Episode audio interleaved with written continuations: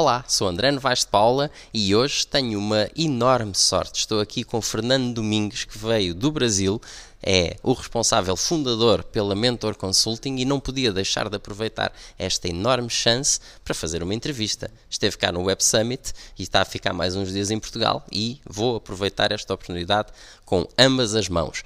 Nós hoje vamos falar sobre cultura de inovação. E Fernando, antes de mais, muito obrigado por estar aqui para esta pequena entrevista e Pergunta já direta: o que é que é cultura de inovação? Primeiro, um grande prazer, muito obrigado pelo convite. Esse prazer estar aqui em Portugal.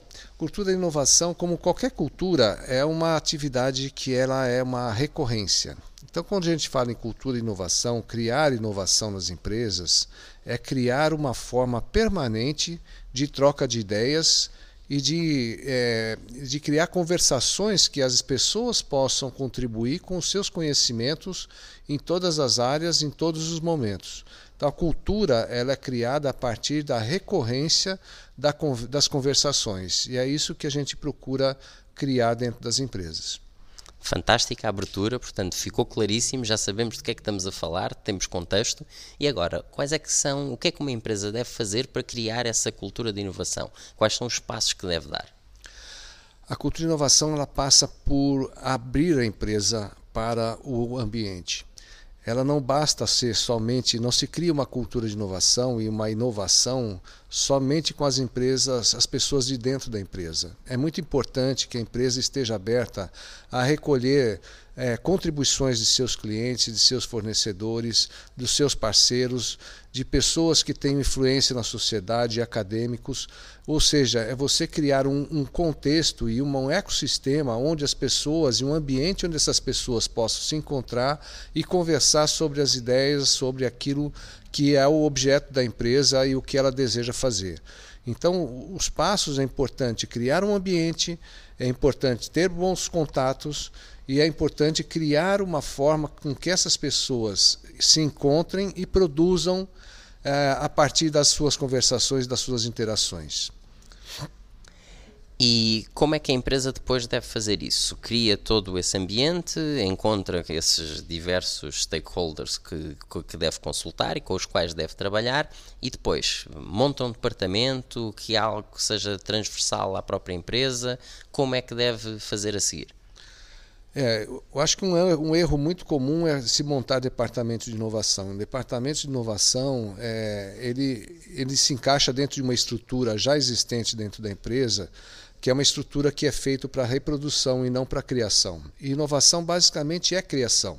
Então a criação de onde é que eu vou ter esse ambiente? É um ambiente onde ele não é exatamente, não precisa ser dentro da empresa, pode ser fora, ou se for dentro de uma empresa, um ambiente onde não tenha, não seja uma sala de reuniões, por exemplo, mas algum lugar mais amplo onde as pessoas possam se encontrar, sentar em pequenos grupos e existem uma série de tecnologias sociais que a gente chama para você poder trabalhar isso. Open Space, Word Café, é, Design Thinking, Certo? Existem é, várias metodologias, círculos, que são é, utilizadas, são facilitadas. Você precisa de um facilitador, que é o trabalho que a gente faz, para criar a, o, a, as formas como as pessoas conseguem se relacionar e produzir em conjunto.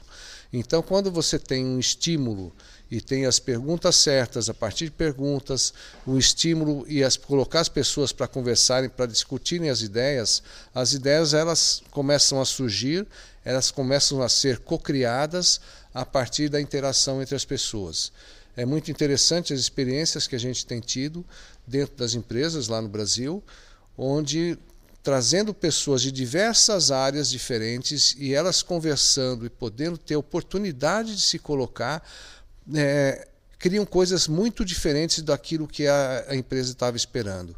Porque a criação, as pessoas em, em, geral dentro das empresas, elas são pré-determinadas o que elas têm que ser feitas. Existe um, um, job description e elas têm que seguir aquele job description. Quando você cria a oportunidade para a pessoa falar tudo o que ela sabe, e todas as visões que ela tem do mundo e das experiências anteriores que ela teve, do background que ela já teve, isso cria um ambiente onde a hierarquia não entra e onde você forma mais as redes, que eu acho que a grande base da, da criação de inovação é a geração de redes que multi, multidisciplinares entre pessoas de diversos backgrounds que possam é, interagir livremente e a partir disso criar e trazer novas ideias, que é a base para você gerar inovação. E agora, como é que a inovação consegue conviver com empresas que normalmente são muito aversas a erro e que trabalham para a eficácia e para que os processos corram bem e quando estamos a trabalhar inovação, nós uhum. temos que saber que vai haver erros, que vai haver problemas, que vai haver projetos que não vão avançar. Como é que se consegue, e até pela própria gestão da empresa, quem está na administração, uhum. como é que consegue conviver com essa inovação quando sabemos que vai haver processos que vão cometer erros? Em primeiro lugar, não existe inovação sem erro. Isso é uma falácia. O, o, a aversão ao erro, as empresas, como eu comentei, as empresas que são feitas é, tradicionais, elas são feitas para fazer uma reprodução e operar com eficiência e eficácia. E a inovação é o oposto disso. A inovação, ela tem que ter acontecer o erro. O erro, a criação, ela faz parte de você tomar caminhos que nunca foram percorridos. E esses caminhos nem sempre são às vezes de cara você acerta e é o melhor caminho.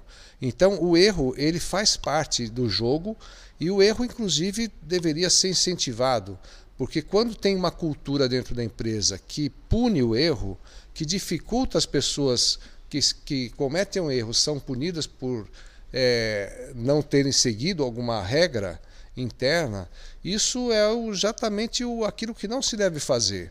Porque a inovação, qualquer trabalho que vai se fazer de criação, ele tem o erro como base, ou como o que nós precisamos fazer é incentivar que as pessoas errem, porém que se aprenda com os erros, que se identifique quais são as questões que estavam por trás daquele erro, por que, que não avançou, e abram-se novas perspectivas e novos caminhos. Então, o erro faz parte do negócio, não tem como você fugir do erro se você quer inovar. Não existe outra forma.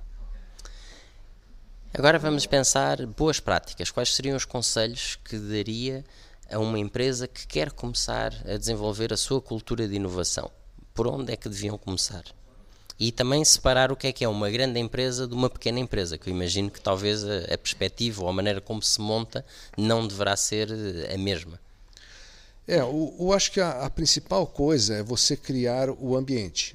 Isso daí, o ambiente que é isso como eu estava falando, um local diferenciado que não é onde as pessoas entrem lá, não como elas fossem fazer uma reunião do dia a dia, mas um, um local onde as pessoas se sintam tranquilas, onde não haja hierarquia, não prevaleça, onde as pessoas são o que são e elas vão trazer a sua contribuição da forma que elas puderem. Perdão. O que eu acho que não tem uma grande diferença entre a pequena e a pequena e a grande empresa. O importante é que as pessoas possam interagir livremente. E para isso, eu acho que existem formas que são essas tecnologias sociais de você só colocar as pessoas e permitir que elas interajam livremente, a mágica já acontece começam a surgir ideias. Nós fizemos vários trabalhos em empresas aonde você traz pessoas de diferentes áreas e põe só para conversar. Qual a sua ideia? O que, que você tem para conversar sobre hoje? Você tem uma ideia de inovação, tem ideia de um novo produto, de um novo serviço? Vem aqui, coloque a sua ideia e converse com as outras pessoas. E é nessa livre interação que as coisas vão acontecendo, que uma ideia vai namorando outra ideia, que as coisas vão se construindo e vão se relevando. Eu acho que esse é o principal caminho, é criar o um ambiente e colocar as pessoas para conversarem livremente. Fantástica entrevista. Infelizmente o tempo é curto, passa num instante. E agora uh, o agradecimento tradicional. Muito obrigado, Fernando. E mais do que tudo, alguém que queira seguir o seu trabalho, eh, como é que pode fazer? Bom, vocês podem olhar o meu site, que é o www.mentorconsulting.com.br, ou também seguir no LinkedIn, que é Fernando Domingues Júnior, que tem lá o meu perfil no LinkedIn, aonde a gente sempre está colocando as nossas ideias e aqui do trabalho que a gente tem realizado. Muito obrigado. Muito obrigado, Fernando, por, por, esta pequena entrevista. E já sabem, sou André Novaes de Paula, portanto sigam-me também no Facebook, YouTube e no LinkedIn para mais entrevistas em breve. Obrigado.